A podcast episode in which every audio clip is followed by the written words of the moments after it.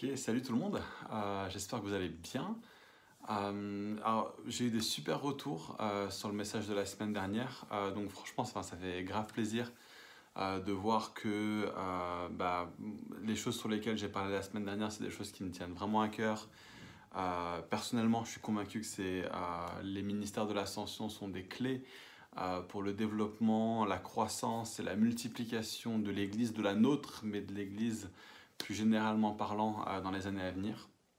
Et donc cette semaine, on va regarder plus spécifiquement euh, le ministère apostolique. Euh, donc on va s'arrêter sur ce ministère. J'ai montré la semaine dernière à quel point il est essentiel, fondamental dans la, nomenclature des ministères de Éphésiens 4. et j'ai dit un petit peu la semaine dernière comment distinguer entre une personne qui a une sensibilité apostolique et, et, entre un leader de type apostolique euh, et puis un apôtre à part entière. Donc si c'est ça que vous cherchez dans cette vidéo, allez voir la vidéo de la semaine dernière qui se trouve juste là. Voilà, vous devez pouvoir cliquer dessus. Euh, et j'aborde tout ça là-dedans. Mais euh, aujourd'hui, en fait, je vais enseigner sur qu'est-ce qu'un apôtre, qu'est-ce qu'il fait. Et puis après, on va regarder les valeurs apostoliques. Et c'est vraiment là-dessus, en fait, que je veux euh, focaliser la plupart de cette vidéo parce que euh, souvenez-vous le plus important en fait quand on parle de ces choses n'est pas de pouvoir décerner des titres euh, ou de devenir aussi apostolique que possible, même si l'apostolique est appelé à, est notre sensibilité première. Si on est une personne particulièrement apostolique, ton appel n'est pas de devenir aussi apostolique que possible. Ton objectif est de devenir autant comme Jésus possible. Et ça, ça passe par le fait de faire nôtre les valeurs euh, et les priorités de chacun de ces ministères de façon équilibrée avec l'apostolat en premier lieu, euh, comme le dit un Corinthiens 12, 28. Donc avant de faire ça, euh, pour l'apostolique et pour le prophétique la semaine prochaine, je veux vraiment prendre du temps pour établir bibliquement quelque chose que juste je vais juste, on va dire, affirmer de façon lapidaire euh, la semaine dernière, euh, sans, chercher à le prouver la semaine dernière, je vais chercher à le prouver euh, cette semaine-ci, c'est que les apôtres existent encore aujourd'hui. alors, il y a toutes sortes de raisons historiques qui expliquent pourquoi le ministère apostolique a été abandonné dans les premiers siècles après l'époque du Nouveau Testament. On, on, pourrait détailler toutes les raisons, pourquoi c'est le cas, etc., etc. Euh, pourquoi euh, l'Église est tombée dans une sorte, certains écueils, certaines inerties à cause de ça aussi au fil du siècle. On n'a pas vraiment le temps d'aborder ça aujourd'hui. Euh, mais en fait, si vous voulez creuser la question, j'ai un article que je suis en train de coécrire avec différents leaders de type apostolique de, venus de partout en France et en Suisse. C'est un projet qui est, enfin, qui est plutôt génial où j'ai le privilège d'être impliqué dedans. L'article va sortir d'ici quelques semaines, euh, je pense. Et, dans l'article, on voit un petit peu, euh, on rentre un petit peu dans les raisons historiques. Donc si c'est une question qui vous intéresse, euh, allez voir l'article une fois qu'il sortira. On, le communiquera à l'Église d'une façon ou d'une autre. mais forcément, nous, en tant que chrétiens, notre autorité seule, c'est pas l'histoire de l'Église, mais c'est la Bible et, et, la Bible seule. Et bien sûr, c'est important qu'on ne néglige pas et, qu'on apprenne en fait ce que nous enseignent les grands enseignants de l'histoire de l'Église, mais notre autorité seule, c'est la, parole de Dieu. Alors, en fait, ce qui se passe, c'est que le, fardeau de la preuve euh, va se trouver dans le camp des personnes qui vont dire que le ministère apostolique devrait cesser aujourd'hui. Pourquoi? Parce qu'on n'a aucune raison de penser que quelque chose qui est présent dans le Nouveau Testament ne soit plus le cas aujourd'hui, sauf si c'était clairement, explicitement euh, mentionné ou qu'il y avait une vraie raison biblique pour le prouver. Et donc, en fait, on va demander à ceux qui disent que le ministère apostolique s'est arrêté aujourd'hui euh, de nous le prouver, en fait. Et donc, quand on regarde les preuves qu'ils avancent, il y a une grande raison qui est donnée, mais c'est une raison qui se développe en plusieurs points. Et, la grande raison qu'ils donnent, c'est que, en fait, la tâche pour laquelle Jésus a nommé les apôtres a été accompli et donc les apôtres ne sont plus nécessaires aujourd'hui. Euh, et donc ce qu'ils vont dire, c'est que les apôtres avaient pour tâche trois choses et différentes personnes vont mettre l'accent sur euh, une ou deux ou même ces trois choses. Euh, ils vont dire que les tâches données aux apôtres selon la Bible, c'est un, de témoigner de la résurrection de Jésus, Deux, de transmettre la vérité biblique à l'oral jusqu'à ce qu'elle soit mise à l'écrit dans la Bible qu'on a aujourd'hui. Et puis trois, euh, d'établir l'Église dans la première génération. Alors pourquoi est-ce qu'ils vont dire ça? Pourquoi ces arguments?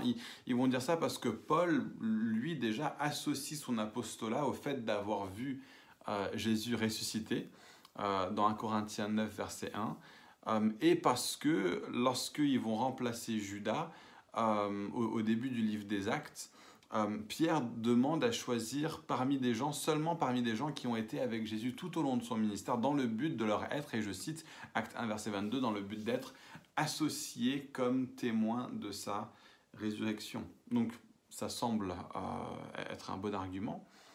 la, deuxième chose, cette idée de transmission orale de la Bible jusqu'à sa, mise par écrit, ils vont le dire à cause de ce que Jésus dit dans Jean 14, verset 26 oui, en fait, ils vont dire que euh, la vérité biblique leur a été rappelée par le Saint-Esprit, le Saint-Esprit leur rappellerait tout ce que Jésus leur avait enseigné, et ils vont déduire de ça que euh, donc le rôle des apôtres était euh, de garder l'enseignement jusqu'à ce qu'il soit mis par écrit. et l'idée de, l'établissement de l'Église va venir directement d'Éphésiens 4, qu'on a vu la semaine dernière, et puis d'Éphésiens 2, verset 20, qui va associer le la fondation de l'Église au ministère des apôtres et des prophètes. Donc voilà les arguments. La question c'est est-ce que ces arguments sont justes? Est-ce que ces arguments sont valables? Est-ce qu'ils sont véridiques? Euh, Alors d'abord, moi ce que j'aimerais dire, c'est que le ministère apostolique ne se résume pas du tout, mais ne se résume pas du tout à simplement témoigner de la résurrection de Jésus. C'est une des choses que fait l'apôtre, mais ce n'est pas là le mandat que Jésus leur a donné voici le mandat que Jésus a donné euh, aux douze et à travers les douze à tout ministère apostolique et à toute l'Église qui travaille dans une dynamique apostolique, c'est va faire de toutes les nations des disciples, les baptisant au nom du Père, du Fils et du Saint-Esprit, et leur enseignant tout ce que je vous ai appris. Est-ce que ce mandat s'arrête au premier siècle? Non. Est-ce qu'il a été accompli au premier siècle? Non. Et donc le besoin d'apôtres ne s'arrête pas au premier siècle. Et d'ailleurs, dans 1 Corinthiens 9, verset 1, Paul mentionne qu'il a vu Christ ressuscité, mais ce n'est pas du tout une raison qu'il donne pour valider son ministère. En fait, les apôtres sont moins des témoins de sa résurrection et plus des dons de son ascension, comme on l'a vu la semaine dernière. Donc oui, témoigner de la résurrection de Jésus, bien sûr, fait partie du mandat apostolique, de la proclamation apostolique, mais ce n'est pas là le cœur du rôle de l'apôtre. Donc bien sûr que dans la première génération, les personnes qui allaient porter ce mandat devaient être des personnes qui l'ont vu de leurs yeux pour pouvoir attester de la vérité euh, de leur dire par rapport à la résurrection de Jésus et par sa résurrection de sa seigneurie sur toute chose. Mais, mais, ce n'est pas là le cœur de leur rôle. Témoigner de Christ ressuscité est une partie seulement du mandat de l'apôtre dans la Bible. Donc, euh, prenons par exemple Paul qui parle euh, de lui-même dans 1 Corinthiens 3, verset 10, comme d'un architecte. Il associe ça à son ministère apostolique. Et l'idée de l'architecte, par exemple, n'a aucun rapport euh, avec le témoignage à la résurrection de Jésus et a tout à voir avec d'autres aspects du ministère apostolique qui viennent compléter une vue d'ensemble du ministère qui inclut le témoignage à la résurrection de Jésus, mais qui est beaucoup plus euh, large que ça. Donc, voir le ministère apostolique comme seulement être un, un, rôle de témoin de la résurrection de Jésus, c'est tellement réducteur comme vision de l'apostolat que ce serait comme résumer le rôle des parents à juste nourrir leurs enfants. Ce serait comme dire, ah bah, c'est bon, eh, eh, ils ont laissé assez de nourriture euh, dans les placards pour leurs enfants dans la maison pour leur tenir jusqu'à l'âge de 18 ans, donc maintenant ils peuvent euh, partir et les laisser grandir tout seuls et se nourrir eux-mêmes.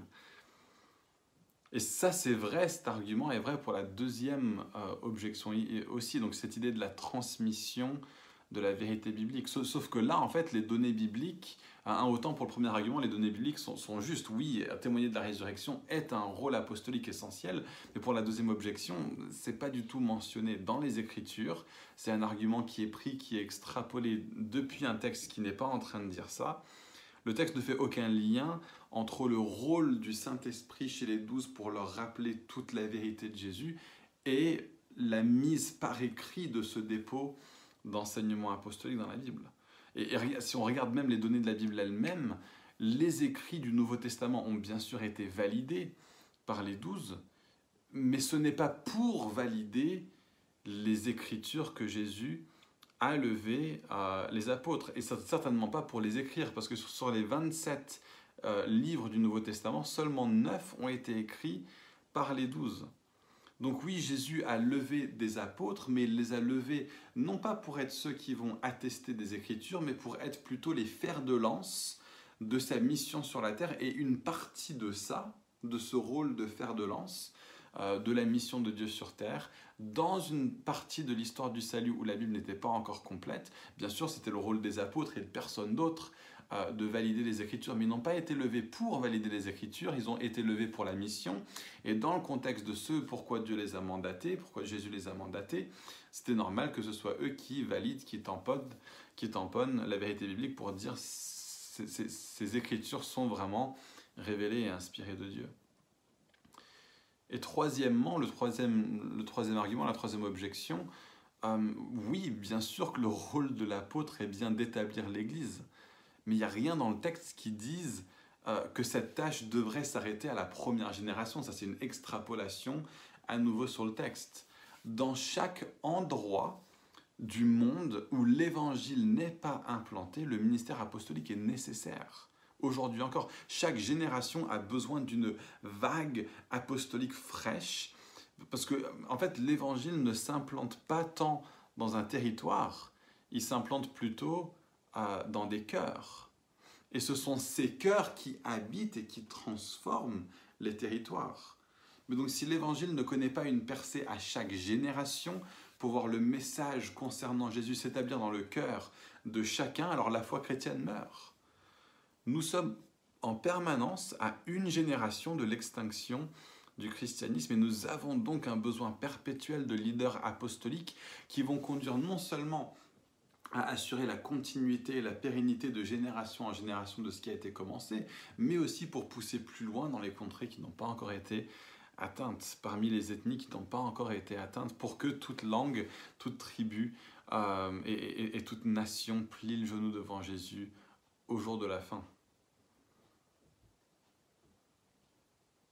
Mais si on peut aller plus loin encore, pour confronter cette objection, on voit que la Bible elle-même affirme en fait la présence d'apôtres de deuxième génération. Donc il y a les douze qui bien sûr ont un rôle et une autorité qui est précise, qui est unique, qui n'est pas remplaçable. Euh, le fait que le Nouveau Testament a été mis par écrit change euh, des choses bien sûr en termes de l'autorité de ceux euh, en, qui Jésus a lui-même investi dans son ministère terrestre, mais on voit qu'il y a une deuxième génération d'apôtres qui se lève déjà dans le Nouveau Testament. En fait, c'est la Bible elle-même qui atteste du fait qu'il y a une transmission du ministère apostolique d'une génération à une autre, depuis Jésus jusqu'aux douze, et depuis les douze à des personnes qui reçoivent eux aussi ce mandat d'apôtre, ce titre d'apôtre. Regardez qui est nommé comme apôtre dans le Nouveau Testament à part les douze? On a Barnabas, on a Paul, bien sûr, on a Jacques, le frère de Jésus, qui ne faisait pas partie des douze, on a Apollos, on a Silas, on a Timothée. Est-ce que ces personnes ont en commun de ne pas avoir fait partie des douze? Plusieurs d'entre eux n'ont jamais vu Christ ressuscité, certainement euh, Timothée, sans doute Apollos. Quatre d'entre eux n'ont pas du tout écrit de lettres qui sont dans le Nouveau Testament, sauf si on compte le fait que euh, deux de ces quatre ont coécrit des lettres avec Paul, ça c'est Timothée et Silas. Mais, mais, on a clairement en fait ici un groupe de personnes qui sont nommées des apôtres dans le Nouveau Testament et qui sont devenus apôtres après l'ascension de Jésus. Donc quelle raison est-ce qu'on a de croire que Jésus aurait continué à donner des apôtres au-delà des douze alors qu'il en avait déjà douze très bons euh, entre l'an 30 et l'an 60 et qu'il aurait ensuite arrêté après l'an 60 ou après l'an 90 quand le dernier, la dernière, euh, le dernier livre du Nouveau Testament a été écrit. le fait que la Bible est maintenant complète ne change rien à la donne le rôle des apôtres n'était pas avant tout d'écrire et d'authentifier le Nouveau Testament, et leur rôle majeur, le rôle majeur de l'apôtre, est encore un besoin impérieux de l'Église aujourd'hui et il le sera jusqu'au retour de Jésus. Plus encore, le ministère apostolique a un rôle essentiel dans le fait de hâter la venue de Jésus, dans le fait euh, d'accélérer le retour de Christ. Ce rôle, c'est de conduire les nations à confesser Jésus comme Seigneur et comme Sauveur à travers l'établissement de la communauté de l'Évangile sur terre, c'est-à-dire l'Église de Jésus, qui est la manifestation tangible du royaume de Dieu dans le monde. Voilà le rôle des apôtres. Donc si on passe un petit peu au point 2 pour chercher à comprendre l'apostolique, en fait on ne comprendra pas l'apostolique si on ne comprend pas que la Bible est avant tout euh, l'histoire d'un conflit qui tourne autour de cette grande question, qui est le boss? Qui est au contrôle? Qui est aux manettes? Et c'est un conflit entre Dieu et les forces du mal qui cherchent à lui dérober sa gloire pour se l'approprier à eux. Et tout le langage et les mots forts du Nouveau Testament trouvent leur sens le plus complet quand on voit que ce sont des mots pour la plupart qui sont des mots politiques et des mots même militaires. Simplement, ce conflit se passe dans les lieux spirituels, et donc la politique de la Bible ne se joue pas sur les lignes et les frontières nationales de ce monde, et la, milice de Dieu, par définition, ne porte pas d'armes physiques. Nos armes sont spirituelles et non pas physiques. Et si nous prenons les armes physiquement pour défendre le royaume de Dieu, on a déjà perdu le combat spirituel, sachant que on serait en faisant ça en train de faire l'œuvre de l'ennemi en combattant de cette façon-là. Le royaume de Dieu est un royaume de paix qui s'établit par la paix.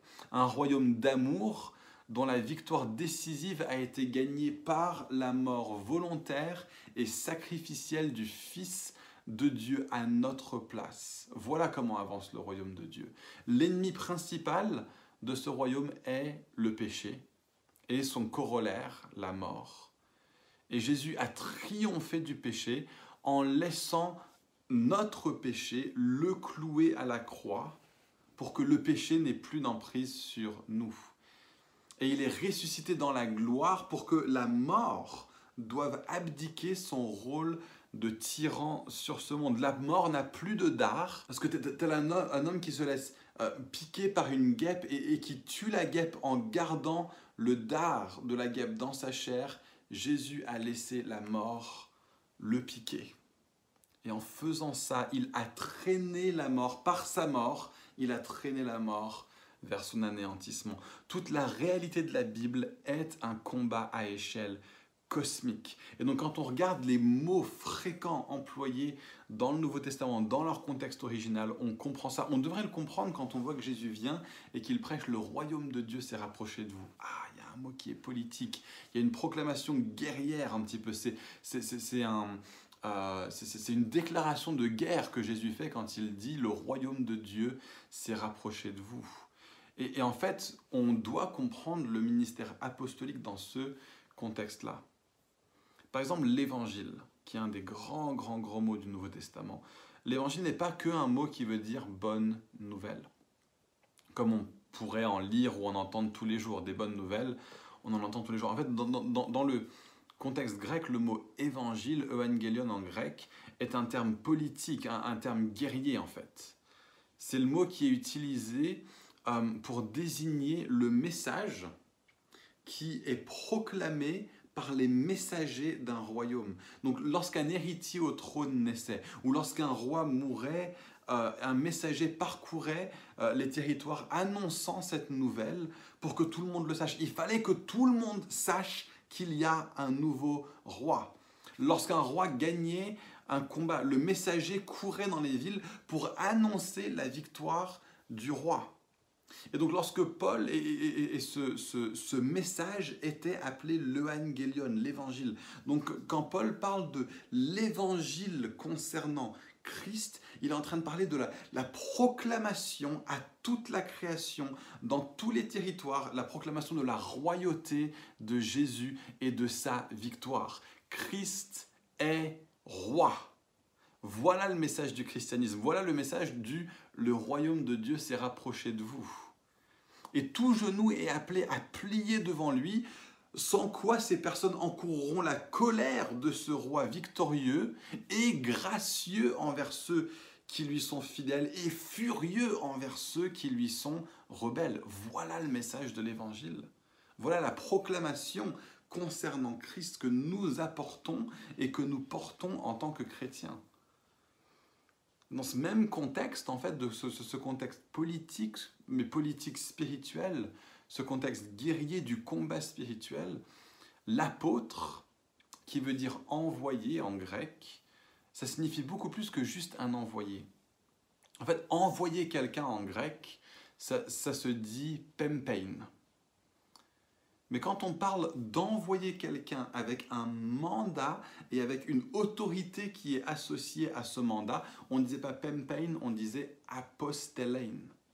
D'où vient le mot apostolos, apôtre. Un apostolos, c'est quelqu'un qui est spécifiquement mandaté par le roi avec une tâche bien précise. La tâche était celle-ci, la proclamation de la royauté du roi en terre conquise par, attention, et c'est là la différence entre l'évangéliste et l'apôtre, l'évangéliste est juste là pour apporter l'évangile à ceux qui ne croient pas encore, mais l'apostolos a le mandat pour l'établissement de structures qui permettent de communiquer la nouvelle culture et les valeurs et la loyauté au nouveau roi. C'est une conquête spirituelle que Jésus a engagée et les nations de la terre vont maintenant faire face à la proclamation et la démonstration de la puissance du roi. Et c'est pour ça que Jésus nomme et qu'il établit des apôtres, des apostoloi, pour mettre en place et pour établir des contextes dans lesquels l'évangile de Jésus va être proclamé, démontré et cultivé, c'est-à-dire l'Église. L'Église est la stratégie de Dieu pour la croissance sur terre du royaume de Dieu. Parce que c'est non seulement un endroit où on prêche la vérité concernant Christ, mais aussi où l'on vit selon les normes, les valeurs et la culture supérieure du royaume de Dieu au milieu des nations du monde pour dire au monde, pour dire à ces nations, voilà à quoi ressemble la vraie vie. Voilà à quoi ressemble la vie en abondance. Convertissez-vous et devenez citoyens de ce nouveau royaume en vous soumettant à ce nouveau roi par lequel vous recevez le pardon de vos péchés, la réconciliation avec Dieu et la vie en abondance. Et donc, autrement dit, dans cette vision-là, la vue d'ensemble de l'évangile et du royaume, l'Église n'est rien d'autre qu'une ambassade un pochon du royaume de Dieu sur la terre, une, communauté alternative, une contre-proposition de, euh, de la société en fait, d'une société qui est meilleure, de la société selon Dieu, selon ses valeurs, selon son royaume. Et, et donc c'est un pochon du royaume de Dieu sur la terre dans laquelle le message de Dieu est proclamé et qu'il est renforcé par chacune de nos attitudes et où chaque euh, nouveau citoyen naturalisé devient inculturé dans la culture du royaume à travers et dans l'Église. Et donc les prédications des apôtres et de tous ceux qui sont levés par les apôtres pour prêcher, et même toutes les lettres du Nouveau Testament sont comme des, des cours d'éducation civique qui visent à transmettre les valeurs et les cultures de ce royaume à ses citoyens. Voilà au fond du fond du fond le rôle de l'apôtre. C'est un stratège qui est mis en place par Christ pour l'établissement du royaume sur la terre. Et il le fait par l'implantation et la fortification d'églises qui vivent l'évangile et les fruits de l'évangile parmi eux. Et, un contexte donc des églises dans lesquelles chaque membre devient un citoyen capable de refléter la culture, les valeurs et l'identité et l'autorité du royaume de Dieu dans leur contexte quotidien en dehors de l'Église, en dehors de l'ambassade, dans les nations du monde. Autrement dit, l'apôtre doit s'assurer que les églises locales, dans son champ d'action, le champ d'action qui appartient à ce responsable apostolique, à, ce que les, croyants dans ces églises, à, ce que ces églises pardon, soient remplies de disciples qui font des disciples. Voilà à quoi servent les apôtres. Voilà le mandat que Jésus a donné aux apôtres. Allez, faites de toutes les nations des disciples, les baptisants, les enseignants. Vous, les, euh, convertissez, vous les convertissez. il y a une cérémonie de naturalisation par le baptême et il y a une instruction civique dans les voies du royaume de Dieu. Donc là, on est dans quelque chose de vachement intéressant. Euh, et il y aurait tellement de trucs à dire pour détailler encore tout ça, je pourrais enseigner des heures dessus. Euh, mais je vais aller vers le cœur de mon message en fait et, détailler trois priorités euh, qui sont l'apanage de l'apôtre. Qu'est-ce que fait l'apôtre en tant que tel? Mais avant ça, juste pour vraiment être sûr qu'on soit une église qui fonctionne bien de façon apostolique et selon les valeurs et les priorités apostoliques, je vais juste prendre différentes incompréhensions qui sont là et qui existent par rapport au ministère apostolique pour que nous soyons une église qui est vraiment ajustée au niveau de notre vision. Parce que la réalité, c'est que nous allons tous avoir une vision euh, de l'apostolat qui va être teintée par notre coloration ministérielle ou notre sensibilité euh, naturelle. Par exemple, la sensibilité prophétique, euh, si elle n'est pas enseignée dans les valeurs et la culture apostolique, la sensibilité prophétique va, dire, et j'ai souvent entendu ça de la part de personnes prophétiques, Ah, ce gars-là, il fonctionne pas puissamment dans les signes et les prodiges, il n'est donc pas apôtre. Le ministère de puissance n'est pas l'apanage du ministère apostolique. C'en est une des marques, euh, vécu et exprimé de façon plus ou moins présente dépendant de l'apôtre en question. Mais la marque de l'apôtre n'est pas le signe miraculeux, mais plutôt l'implantation de l'évangile par ses soins dans un contexte donné. Donc le signe miraculeux suit l'apôtre et atteste son message, mais un prophète déséquilibré va en faire la condition sine qua non de l'apôtre. En fait, ce qu'il fait, c'est qu'il applique son filtre à lui sur l'expression apostolique. Le filtre de l'importance et de la primauté du ministère du Saint-Esprit. Extrêmement important pour l'apôtre, du, ministère de puissance, pour le, prophète, je veux dire extrêmement important pour le prophète. Le ministère de puissance, extrêmement important pour le prophète. Et il va dire si l'apôtre ne fait pas ça et il n'est pas vraiment apôtre, hmm, c'est pas tout à fait vrai. Ce serait voir le ministère apostolique à travers le filtre prophétique. La sensibilité évangélistique va souvent dire ah, cette église, par exemple, elle, rassemble plus de personnes déjà croyantes euh, que de nouveaux convertis. Il n'est donc pas un apôtre, ou ce n'est donc pas euh, une église avec des valeurs apostoliques.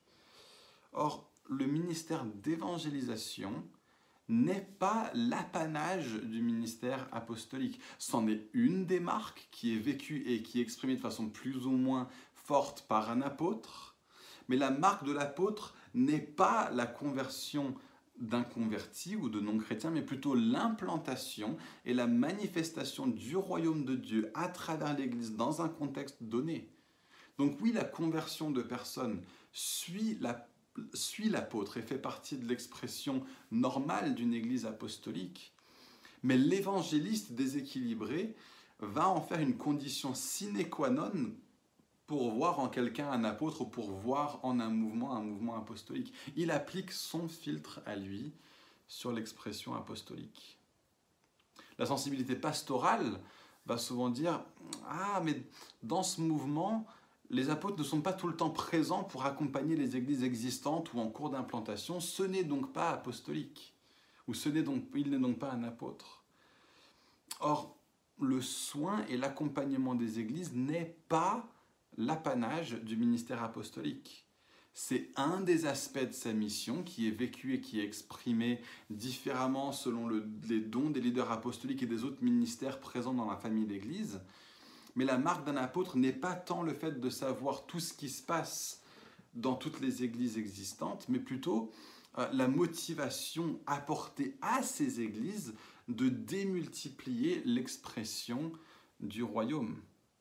Les églises en bonne santé et bien épaulées forment un élément important d'une famille d'églises, mais le berger déséquilibré va en faire la condition sine qua non de l'apôtre. Il applique son filtre à lui sur l'expression apostolique. Et enfin, la sensibilité enseignante va souvent dire Ah, mais il y a des, des faiblesses doctrinales ou un manque de finesse théologique, il n'est pas un apôtre. Or, la maestria doctrinale n'est pas l'apanage du ministère apostolique.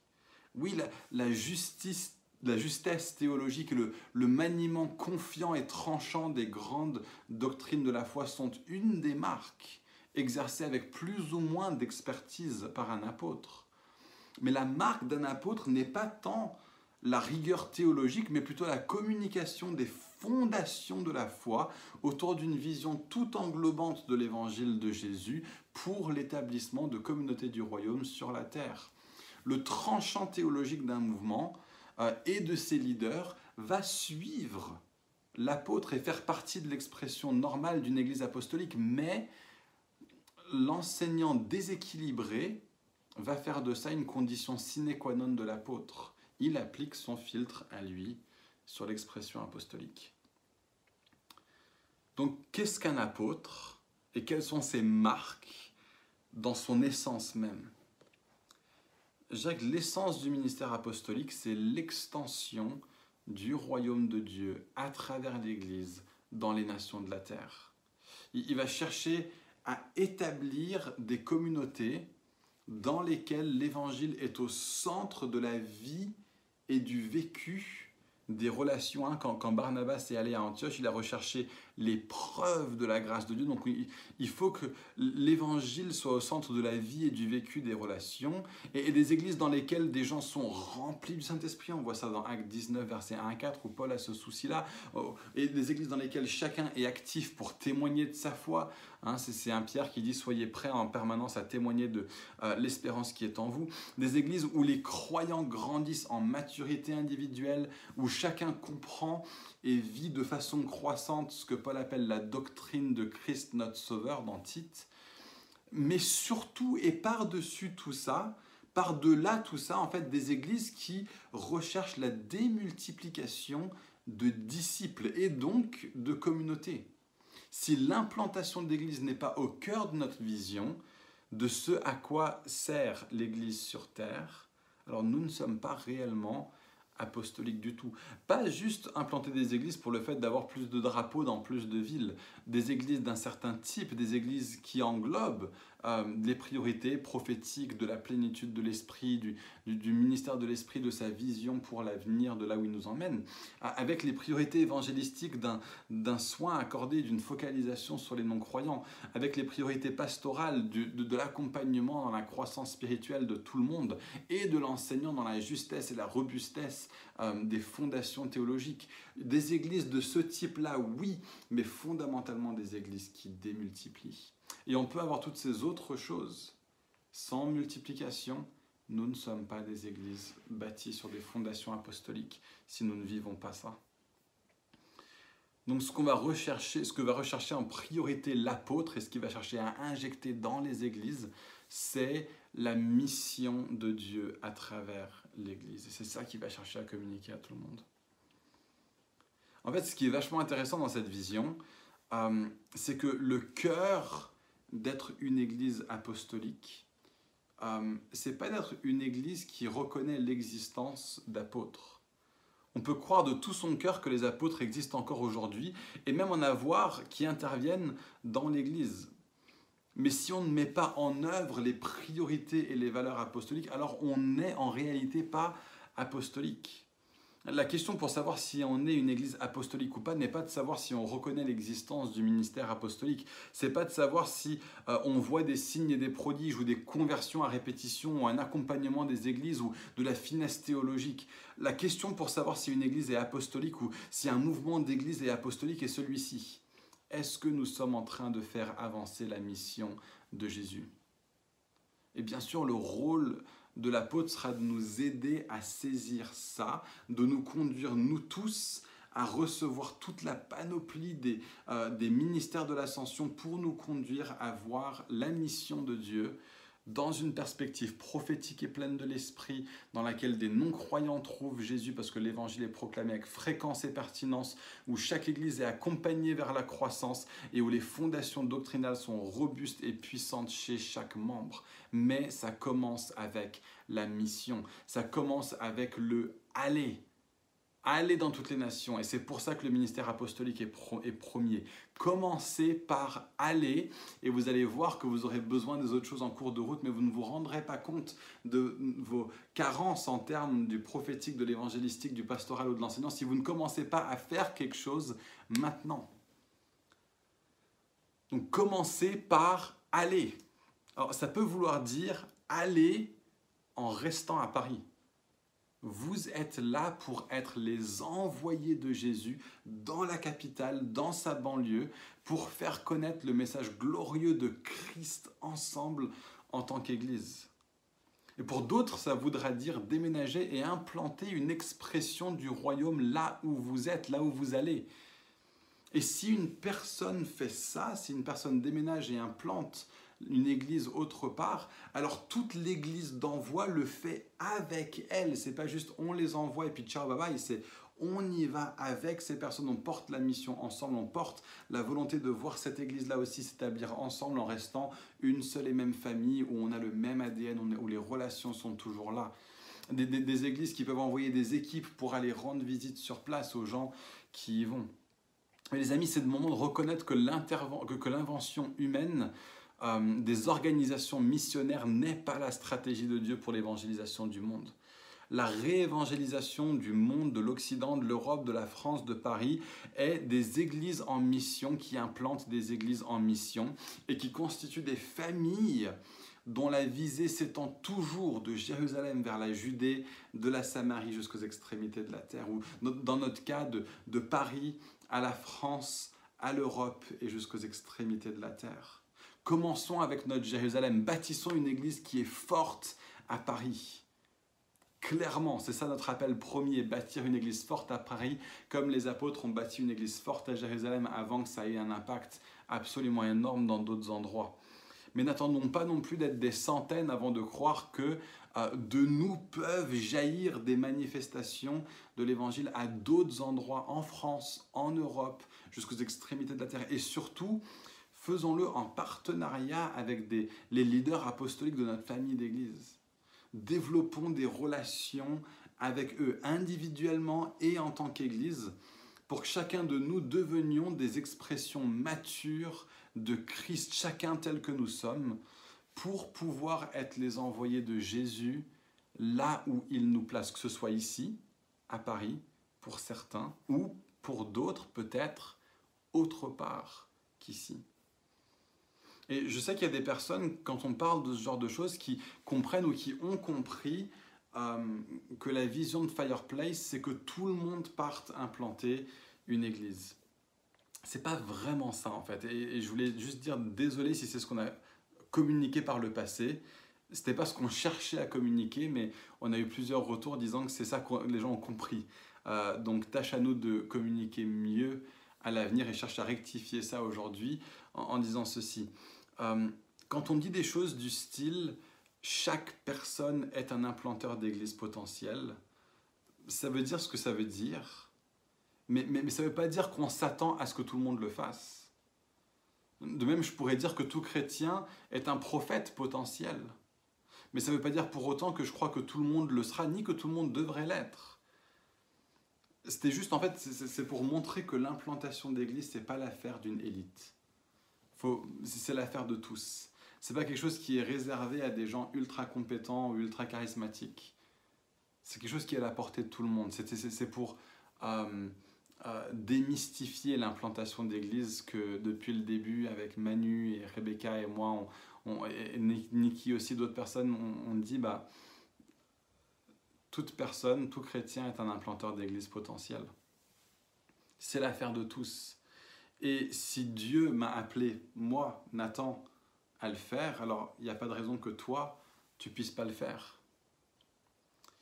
Et, quand on parle d'aller, hein, quand on parle d'aller, je pense qu'on a une responsabilité de euh, chercher à mettre des personnes en mouvement que Dieu est en train d'appeler à aller, mais ce n'est pas pour dénigrer non plus le fait de rester. Nous avons tous le même combat et les mêmes objectifs. Donc si on compare euh, l'avancée du royaume de Dieu à la prise de terrain dans un champ de bataille, une reconquête comme le débarquement de Normandie, euh, Alors, les personnes qui sont déjà arrivées et qui ont commencé à libérer, admettons, la, ville de Rouen, j'étais la semaine dernière, on voit encore des marques d'obus sur certains bâtiments, on se rend compte qu'il y a des combats qui ont été menés là pour notre liberté. Et euh, bah, à la fin de la Seconde Guerre mondiale, admettons qu'il y ait des gens qui sont là, qui arrivent à Rouen, qui libèrent la ville de, de Rouen, qui établissent une base à Rouen. Euh, ceux qui restent à Rouen pour continuer le travail initié, n'ont rien à envier à ceux qui ont poussé vers la prochaine ville.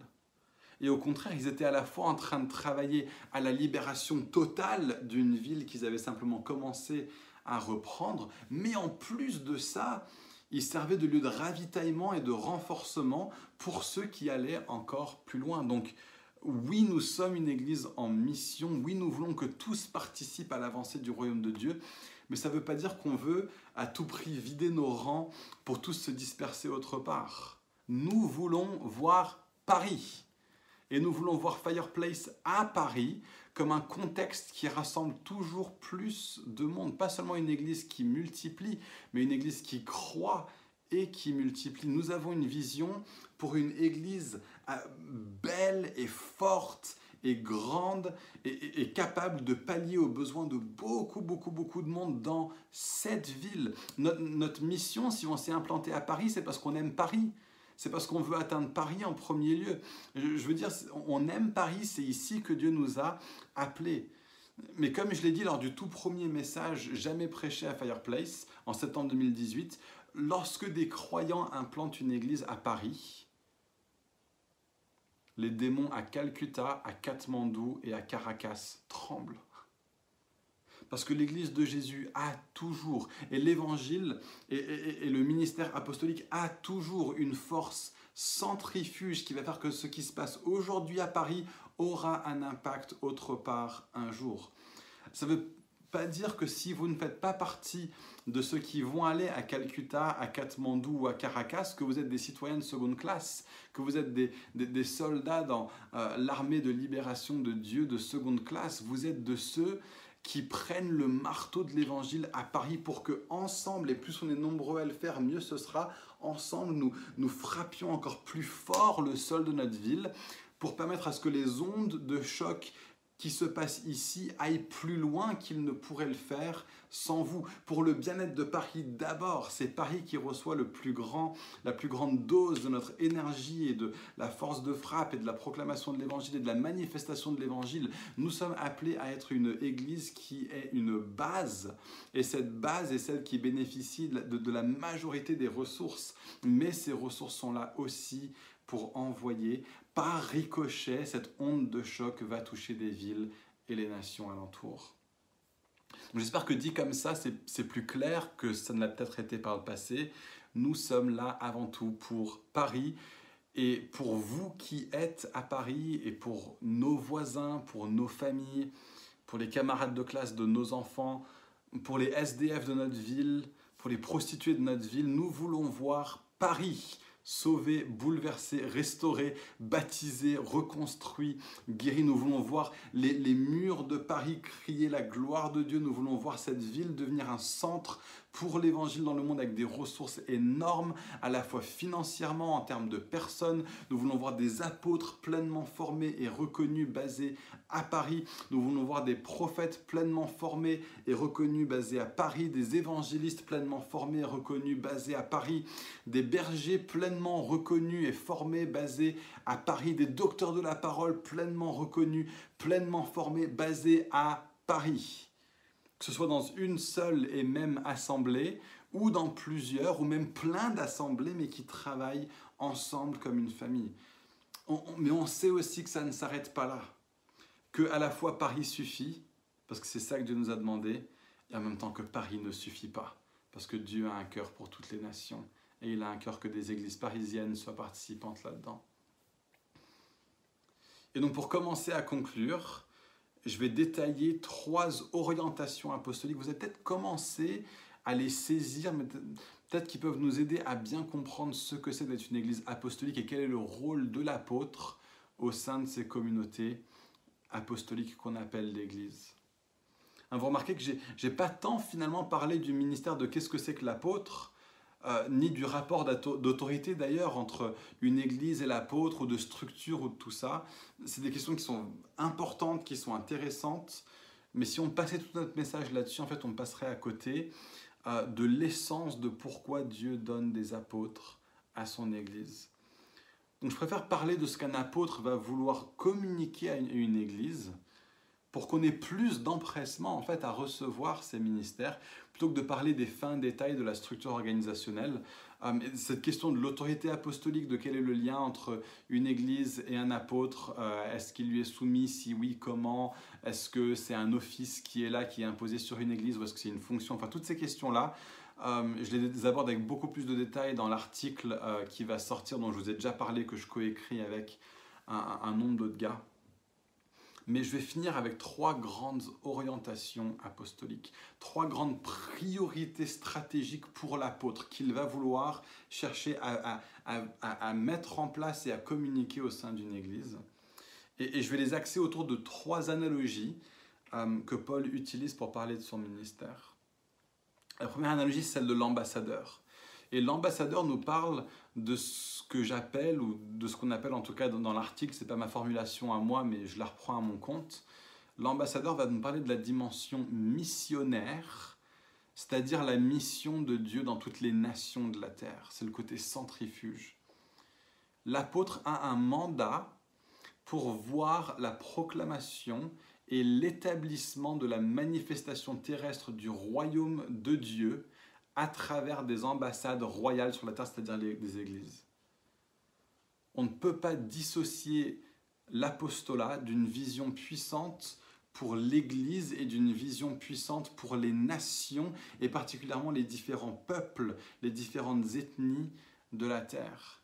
Donc les mouvements d'Église apostolique doivent toujours avoir cette dimension internationale sans quoi elles sont incomplètes ou clairement pas arrivé à un stade de maturité. Donc il y a cette idée internationale, mondiale, qui est là dans euh, le rôle de l'apôtre, c'est de mettre les églises dans un contexte de la mission de Dieu dans la, terre entière. Donc c'est la dimension missionnaire. Hein. c'est traditionnellement ce qu'on a vu comme des gens qui partent pour aller quelque part.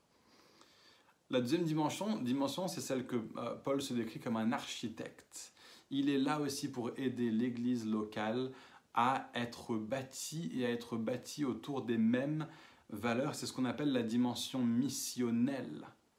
Et donc cette même idée d'être le relais et le transmetteur de la mission de Dieu, mais cette fois-ci non pas à l'international, mais au niveau local. Donc l'apôtre a un mandat pour s'assurer que tous les croyants de ce royaume se fassent eux aussi le relais de cette vision, de ces valeurs et tout particulièrement de cette culture du royaume de Dieu sur la terre. Il veut que chaque église qui s'implante soit impliquée en profondeur dans la localisation dans laquelle elle est implantée.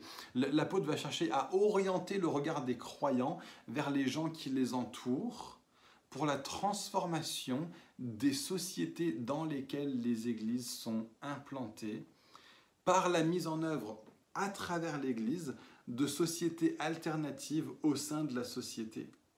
Des sociétés alternatives profondément ouvertes sur l'extérieur, accueillantes, actives dans le monde pour sa transformation, plutôt que séparées du monde dans l'isolation. Voilà ce que l'apôtre va chercher à faire. Il va chercher à faire de nous des églises missionnelles qui atteignent notre contexte, qui font une différence là où nous sommes. Donc la vision apostolique n'est pas que pour les extrémités de la terre, elle est aussi pour Jérusalem. Elle n'est pas que pour Calcutta, Katmandou et Caracas, elle est aussi pour que à Paris, la ville soit atteinte pour Dieu par des hommes et des femmes en mission ensemble. Donc les mouvements d'église apostolique doivent avoir cette conscience et ce vécu d'être des églises en mission dans la localité où elles ont été implantées. Nous existons pour la mission. Si nous ne sommes pas des églises qui cherchent à rayonner et à être des lumières pour la gloire de Dieu ici, nous ne servons pas le rôle que Jésus a prévu pour son Église. Il ne nous a pas juste laissés sur terre pour qu'on soit des gentils petits clubs de chrétiens. Il nous a laissés sur terre pour que nous soyons les vecteurs à travers lesquels le royaume de Dieu soit étendu et soit apporté de façon de plus en plus profonde dans les contextes où l'Église est déjà implantée. Et donc après la dimension missionnaire, hein, donc euh, la mission de Dieu dans toutes les nations de la terre, la dimension missionnelle, donc la mission de Dieu au niveau local, euh, on a ensuite le, père, donc on avait l'ambassadeur, l'architecte, et maintenant on a le père. L'apôtre est comparé à un père, et c'est ce qu'on pourrait appeler la dimension du leadership, où l'apôtre va chercher à voir l'établissement de structures et des structures qui sont au service de la mission de Dieu. Donc c'est pas seulement établir des églises, mettre en place des anciens, c'est bon, vous êtes là, super, on vous garde là, mais c'est comment est-ce qu'on peut s'assurer que les leaders dans l'église soient des leaders qui servent la mission de Dieu au niveau local.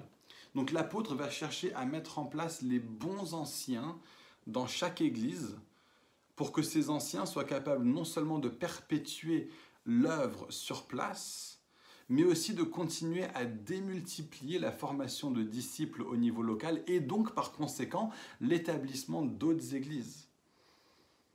Il va chercher à former et à mettre en place des personnes, euh, des, leaders, il va les nommer comme anciens, des personnes chez qui il voit une forte sensibilité apostolique comme leader d'équipe au niveau local, comme des responsables d'équipes d'anciens dans des villes stratégiques où, où il est impliqué. Il va mobiliser, il va envoyer des leaders qui portent une forte expression de ces différentes colorations ministérielles, prophétiques, évangélistiques, pastorales, enseignants, pour communiquer une part de leurs dons aux églises qui sont dans sa sphère d'influence. Il va coordonner entre eux les autres ministères, hein, donc il a un rôle de coordination des autres ministères, à travers sa capacité à être un rassembleur et, à savoir comprendre, comme j'ai dit la semaine dernière, à savoir comprendre et travailler euh, ensemble avec les différentes expressions des dons de l'ascension. Donc les mouvements d'église apostolique doivent vivre cette réalité d'être des familles, ces structures au service de la mission de Dieu, cette dimension du leadership se vit euh, comme des familles dans lesquelles il y a un père ou des pères.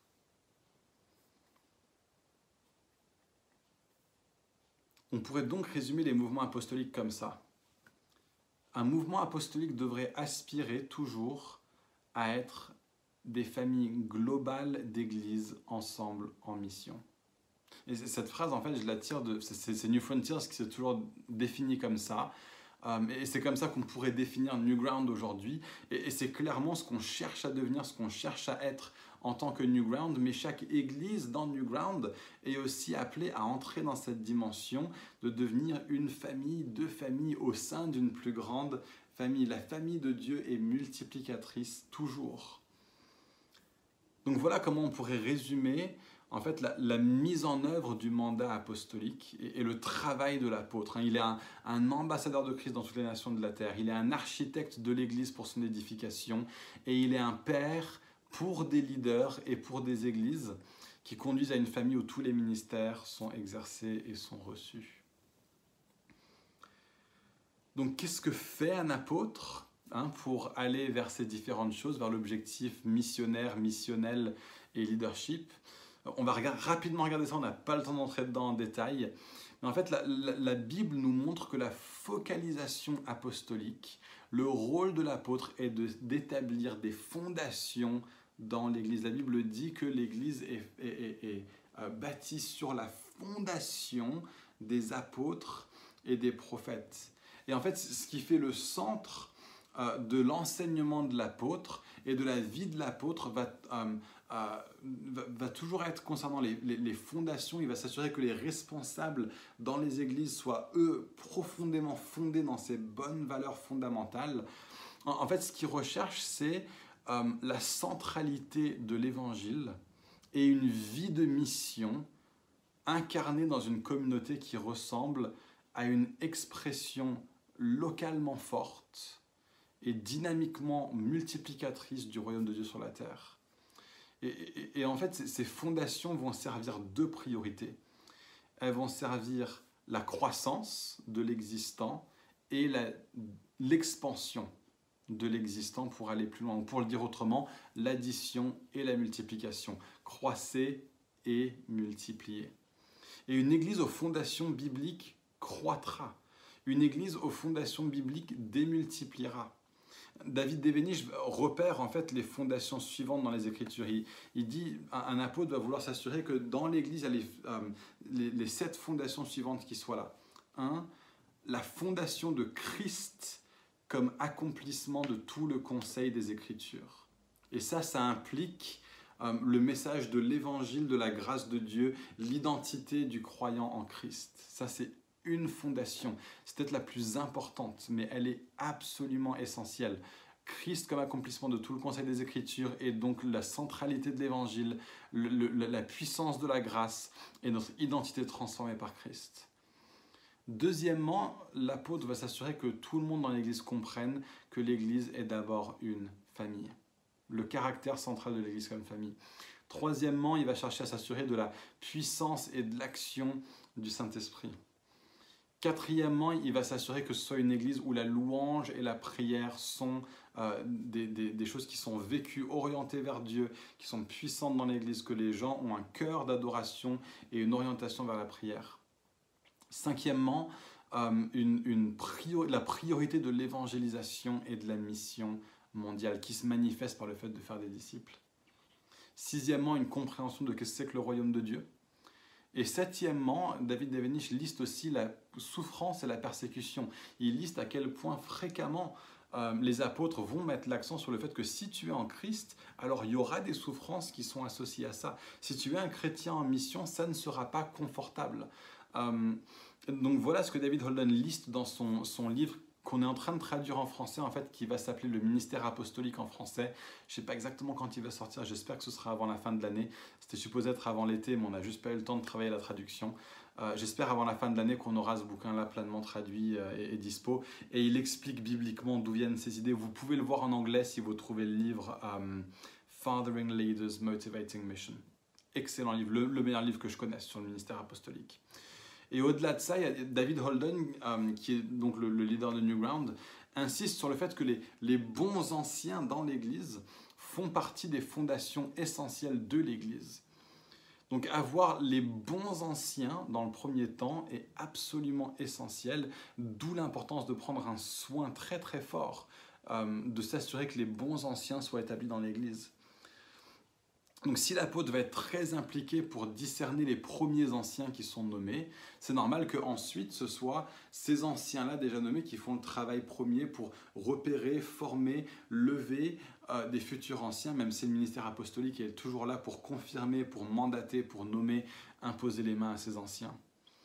Et donc le rôle de l'apôtre, et de s'assurer que les bonnes fondations soient posées dans l'Église, des fondations qui correspondent euh, à l'accent de chaque différent ministère, apôtre, prophète, évangéliste, pasteur et enseignant, conduisant les Églises à être toujours plus prophétiques, plus évangélistiques, plus pastorales, etc. etc. Il le fera principalement en travaillant avec les responsables de l'Église. Hein, on voit déjà ça dans, le Nouveau Testament. Paul a, a, des relations avec beaucoup, beaucoup de monde, mais principalement avec des responsables. Euh, mais il va aussi chercher à développer autant que possible une relation euh, avec d'autres personnes au sein de la communauté.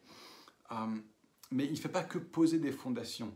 Hein, c'est pas que il, pose des fondations, il libère des gens dans son appel. Il propulse des personnes qui ne s'imaginaient jamais faire quelque chose pour Dieu et il les envoie dans cette idée de fondation et d'envoi. Il donne aux églises des racines profondes et il leur donne des voiles très large et grande ouverte. C'est ça qu'on est tous appelés à voir, tous, tous appelés à vivre, c'est-à-dire avoir des racines profondes pour bénir là où on est et des voiles très larges pour bénir au-delà de là où on est, dans le sillon de leaders visionnaires qui nous conduisent dans la mission de Dieu. Donc c'est sur ça que je vais arrêter. Euh, on a déjà pris bien trop de temps. C'est un sujet que j'ai l'impression on, ne fait que gratter la surface avec ce que je viens de dire. J'aurais tellement plus à dire. Mais si déjà vous vous souvenez qu'on est appelé à être des églises en mission pour Jésus euh, et, pour l'extension, de son règne à travers la manifestation tangible de l'évangile dans l'église, on a déjà gagné un truc génial. C'est vraiment ma prière pour vous, si vous regardez ce message pour vous tous qui êtes à Fireplace. Et on va passer maintenant à une interview que j'ai faite avec euh, George T. Donc George est notre référent principal au sein de Fireplace, notre référent apostolique. c'est un homme avec qui Rebecca et moi, on a enfin, juste une amitié de longue date maintenant. Il a vraiment été un, père euh, pour moi quand il était à Paris et Jill, son épouse, l'a été pour Rebecca. Ils nous, ont fondé dans, En fait, ce que je dis aujourd'hui, je l'ai dit en grande partie parce que je les ai reçus de la part de George quand je passais du temps avec lui chaque mois, qui m'avait chez, chez, lui à la maison pour euh, enseigner, euh, pour m'enseigner, pour me former. voilà, donc lui et David Holden sont vraiment les personnes au sein de Newground qui ont une profonde influence sur moi. Et si je, si je fais ce que je fais aujourd'hui, c'est parce que eux ont investi en moi. Donc, euh, George, c'est vraiment un gars génial. Euh, il vous tient vraiment à cœur. Euh, je lui donne souvent des, nouvelles de l'Église. il connaît beaucoup de vos noms, même si vous ne le connaissez peut-être pas en personne. mais c'est vraiment un, un, gars top. Donc voilà, on passe à l'interview.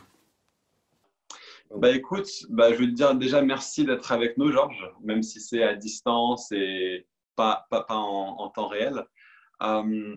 Et donc voilà, comme tu sais, on fait une série euh, sur les ministères Ephésiens 4.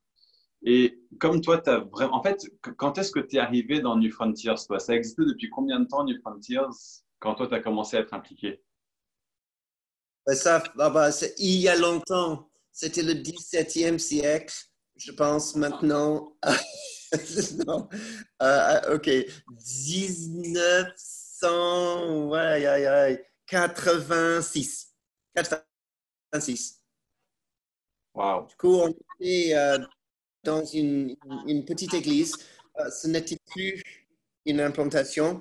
Donc, on était 20, euh, 30 personnes peut-être. 30, j'oublie. et les responsables prenaient contact avec Terry Vergo pour voilà, lui demander de, de, venir et de nous aider un tout petit peu. Donc, il est venu euh, et à partir de ce moment-là, on, s'est approché de nouvelles frontières. Je pense à l'époque, ça s'appelait Coastlands, mais par la suite, euh, Nouvelles Frontières. Voilà. Hmm. Donc, finalement, c'était une des premières églises en Angleterre qui appartenait à Nouvelles Frontières. D'accord. Ah ouais, donc, tu es vraiment là depuis, euh, depuis le tout début. Et, Et euh, j'ai posé un peu la même question à Henk la semaine dernière, mais moi, beaucoup de mon enseignement est, basé bah, biblique, etc. Mais au niveau de l'expérience, moi, j'ai vraiment aussi envie de te poser la question à toi. Euh, que, pourquoi est-ce que le ministère apostolique est important pour toi Dans les Écritures, bien sûr, tu peux le dire, mais aussi dans ton expérience. Qu'est-ce que ça t'a apporté personnellement? Qu'est-ce que ça apporte aux églises d'être impliqué avec les ministères apostoliques? D'accord. Euh, donc, au début, euh, je ne comprenais pas beaucoup, euh, mais petit à petit, voilà, contact avec Terry Virgo, les semaines bibliques, etc., etc. donc, je ne vais pas répondre en donnant une demi-heure d'enseignement biblique. C'est ton job à Paris, à Fireplace, tu peux le faire. du coup, niveau pratique, je dirais que les responsables d'une église ou d'une implantation n'ont pas tout ce qu'il faut. Euh, et tout ce qu'il faut égale une église bien équilibrée, une église très bien fondée. Fondée sur quoi? Fondée sur les apôtres et les prophètes. Voilà, je, commence avec l'enseignement biblique quand même. Euh, et, nous, euh, si, on est là dans une petite implantation, on a ce qu'on a, euh, une passion, un zèle, quelque temps quand même, mais nous devons avoir des fondations bien, bien posées. Et pour cela, on invite. On invite parce que il y a aussi le, côté, on, voit, on regarde, mais on voit pas tout. Et je peux me souvenir de, pas mal d'occasions où on a invité quelqu'un qui a un don particulier, par exemple la prophétie, un prophète, et lui, il voit des choses qu'on ne voyait pas dans l'Église et dans les vies des individus. Euh, et de, dire non, nous pouvons voilà, nous, nous occuper euh, de, tout dans la, vie de l'Église. Euh, ça, c'est fou. On a besoin des gens qui ont ces dons-là. Si la Bible a raison, ce qui est forcément le cas, ces ministres et ces ministères posent et font quelque chose pour cette Église-là. Nous faisons partie d'une famille. Euh, et le prophète, l'apôtre, il peut venir et il nous donne un point de vue beaucoup plus large que le point de vue qu'on a déjà, même si on parle des nations. Et, là, il peut, il peut nous donner des exemples de ce qu'il venait de, de, voir et de faire. Et ça nous amène et emmène dans la mission beaucoup plus large. Donc voilà, peut-être je, je, m'arrête là parce que peut-être vous voir si tu as d'autres questions, mais il y a d'autres choses à dire, c'est sûr. Excellent. Bah moi, je suis vraiment en train de rebondir sur ce que toi, es, euh, sur ce que toi tu dis. J'ai pas vraiment préparé cette interview. Je veux que ce soit une conversation. Donc, moi, il y a une chose que tu as évoquée où j'aimerais te, te, demander d'approfondir si tu peux. Euh, c'est selon toi, qu'est-ce que sont, dans, ton expérience et dans ce que tu as reçu aussi au sein de, New Frontiers et New Ground, euh, quelles sont les fondations essentielles en fait que posent euh, des, des, leaders apostoliques? D'accord. Des apôtres, des, prophètes, etc. Oui, apôtres et prophètes, surtout, je pense, pour les, les fondations au début d'une implantation d'une église.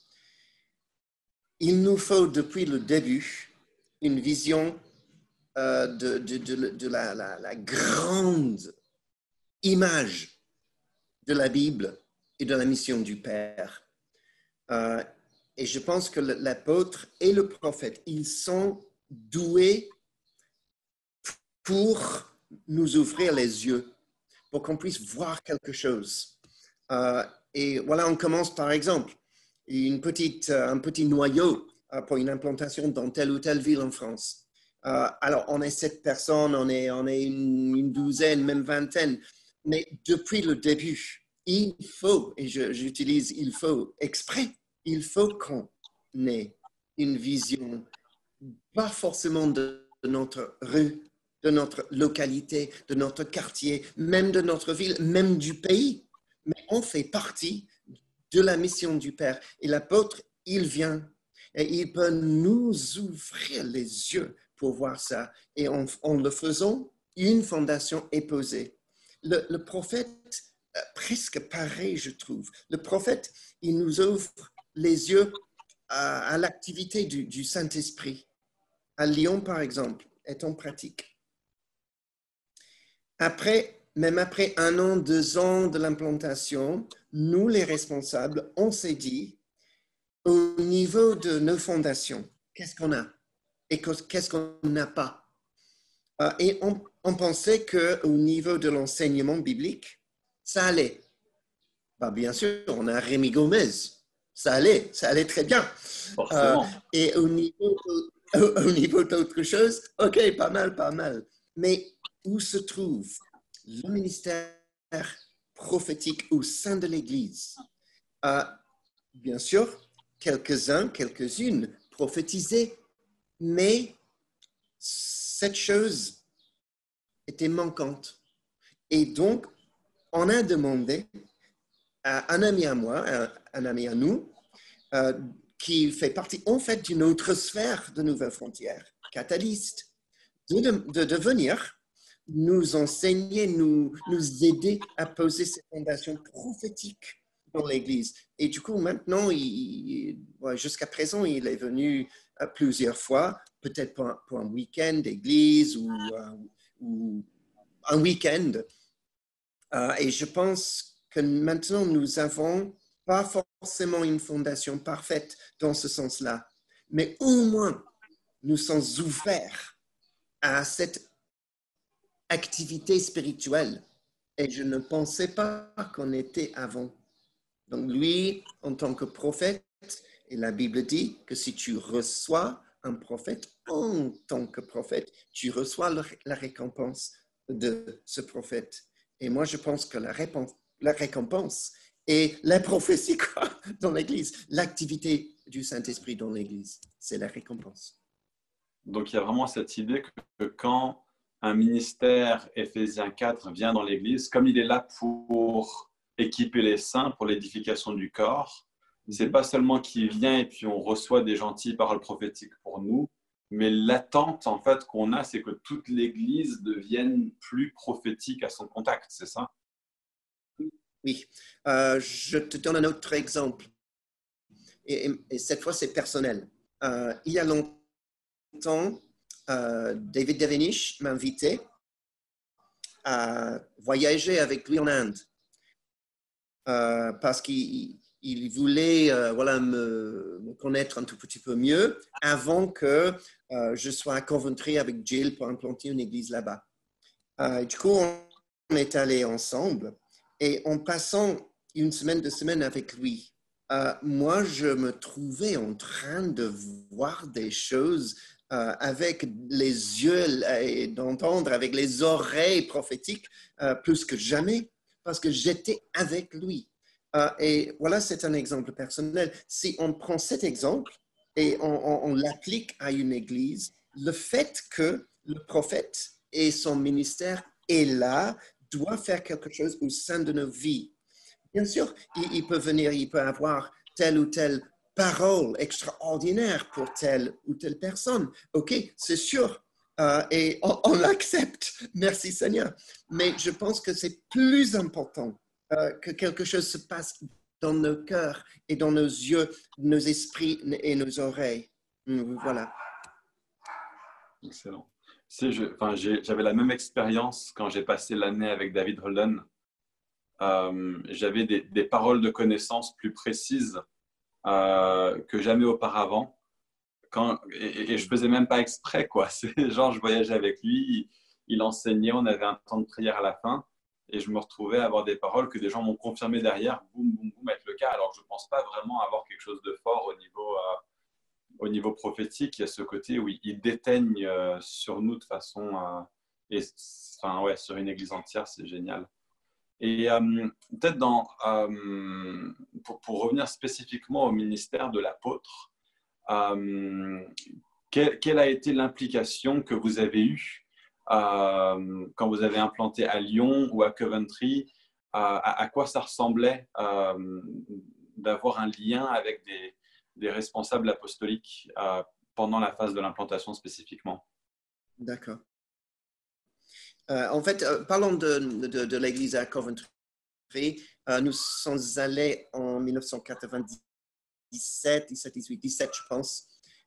et même si j'ai déjà parlé de David Devenish en tant que prophète, moi, je, pense que parfois les gens euh, comme lui euh, ont un ministère euh, qui est un, peu divers selon les circonstances. L'apôtre Paul, bah, Paul prophétisait, il était évangéliste, il était un peu de tout, il était pasteur, etc. Et bien sûr, enseignant. et pour nous, euh, surtout au début à, Coventry, euh, David Devenish était le, référent et le contact euh, apostolique, absolument. Donc, nous avons passé pas mal de temps avec lui. donc, il y avait le contact personnel pour nous en tant que leader. il y avait quelqu'un là à qui on pouvait poser énormément de questions qu'est-ce qu'on devrait faire avec, avec, avec? Et donc, toutes les fois quand il, recevait des questions, il a pu donner une réponse et cette réponse posait quelque chose dans nos vies et bien sûr dans la vie de l'Église en tant que fondation. Euh, donc, il était, il était présent, même, même s'il habitait dans une autre ville à une heure et une heure et demie euh, de chez nous. Euh, mais il était présent. Donc, ce n'était pas quelqu'un euh, qu'on voyait seulement sur l'estrade, la, semaine biblique. Non, il était pour nous, il était un ami. Et, moi, je n'ai pas vu David Devenish depuis quelques années maintenant, mais si on se voyait de, demain, voilà, il y aurait une amitié. et d'avoir quelqu'un comme ça, avec un ministère assez puissant, euh, ça nous, nous a donné énormément de confiance. Il est avec nous, il, il travaille avec nous, euh, il, connaît même les personnes dans l'Église. Euh, et pour rebondir un peu sur les, revenir dans les Écritures, Paul à Thessalonique, il était comme père, comme mère, comme nourrice, comme, comme beaucoup de choses. Euh, et je trouvais que lui, David, il était un peu comme ça avec nous. Hmm. Une petite dernière question. Euh, comme euh, toi, tu es un, référent pour nous à Fireplace, au niveau apostolique aussi, et au sein de l'équipe de, Jonathan pour la France, qu'est-ce que toi, est-ce que tu aurais un message que tu aimerais nous communiquer, peut-être personnellement euh, Qu'est-ce que tu aimerais nous dire à nous en tant qu'Église euh, depuis bah, ce, rôle paternel et nourricier, etc., que tu viens de décrire euh, pour nous dans cette saison? Je sais que ce qu'il a commencé en vous, il va amener à la perfection. Philippiens 1, verset 6. Je sais. Pourquoi? Parce que je sais que lui, il est à l'origine euh, de son Église. Et donc, si lui commence quelque chose, il, le commence avec euh, une passion, un zèle euh, pour l'Église. Et donc, comme avec Paul, nous pouvons dire la même chose. Nous avons une confiance que par sa parole et par son esprit, il va amener emmener l'Église à la perfection. Vous, euh, actuellement, vous êtes comme nous à Lyon. Nous sommes des, assez petites églises, euh, mais on est là. Et parfois, on, regarde et on pense, mince, quand est-ce que ça va vraiment, voilà, sortir du, voilà, je ne sais pas. Mais nous avons des questions. Mais au final, nous avons la foi et la foi est basée dans la parole de Dieu. Et donc, je peux dire, je sais que ce qu'il a commencé, il va amener à la perfection. Vous pouvez avoir la confiance en Dieu qui vous aime. Excellent. Point 1. Alors, encore. Point 2, point 3. Non, non, non, je, je m'arrête. Ouais prédicateur, va. faut, faut, pas te lancer. Bah écoute, vraiment merci. Hein, J'apprécie vraiment le temps qu'on a pu passer ensemble. Euh, et, et, ouais, même, enfin, qui vous êtes pour Rebecca et moi, euh, toi et Jill. Euh, ouais, vraiment, vraiment, j'apprécie ça beaucoup. On fait de gros bisous à, tout le monde à Lyon. Et puis, merci beaucoup. Merci à vous. Les, les, les bisous virtuels pour l'instant, mais bon, ça marche. Allez, allez, à bientôt. À bientôt.